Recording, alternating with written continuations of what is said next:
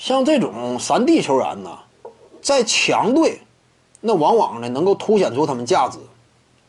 伊戈达拉在热火队啊，这个意义就比较有限，因为热火队呢，吉米巴特勒是大当家，那这个队伍上限想象空间非常有限，最多也就是季后赛级别，不是什么争冠级别。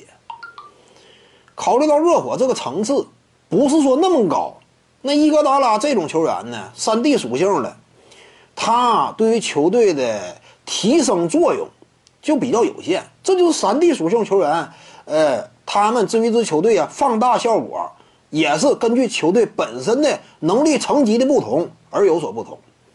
你比如说顶尖强队三 D 球员呢来了之后，那是非常强有力的帮助。比如说当年呢。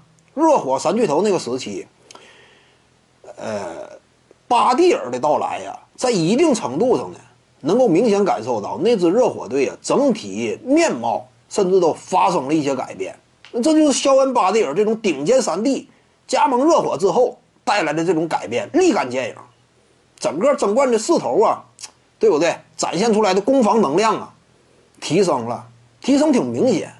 这肖恩·巴蒂尔嘛。伊戈达拉至于勇士队也是类似的道理，但是呢，如果说这支球队啊，它本身这个牌面不够强，那就完了。你像这个考文顿呢，至于森林狼有多大明显的价值吗？他三 D 属性在森林狼，他能说啊让这支球队助力这支球队完成什么？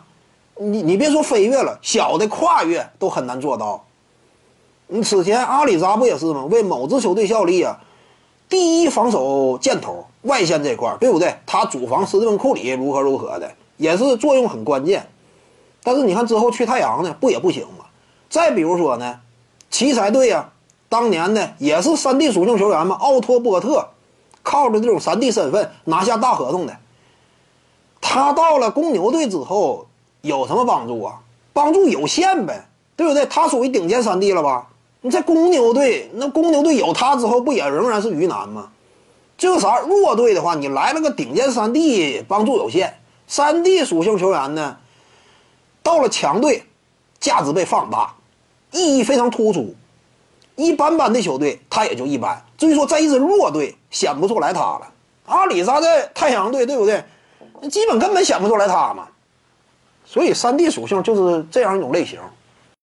各位观众要是有兴趣呢，可以搜索徐静宇微信公众号，咱们一块聊体育。中南体育独到见解就是语说体育，欢迎各位光临指导。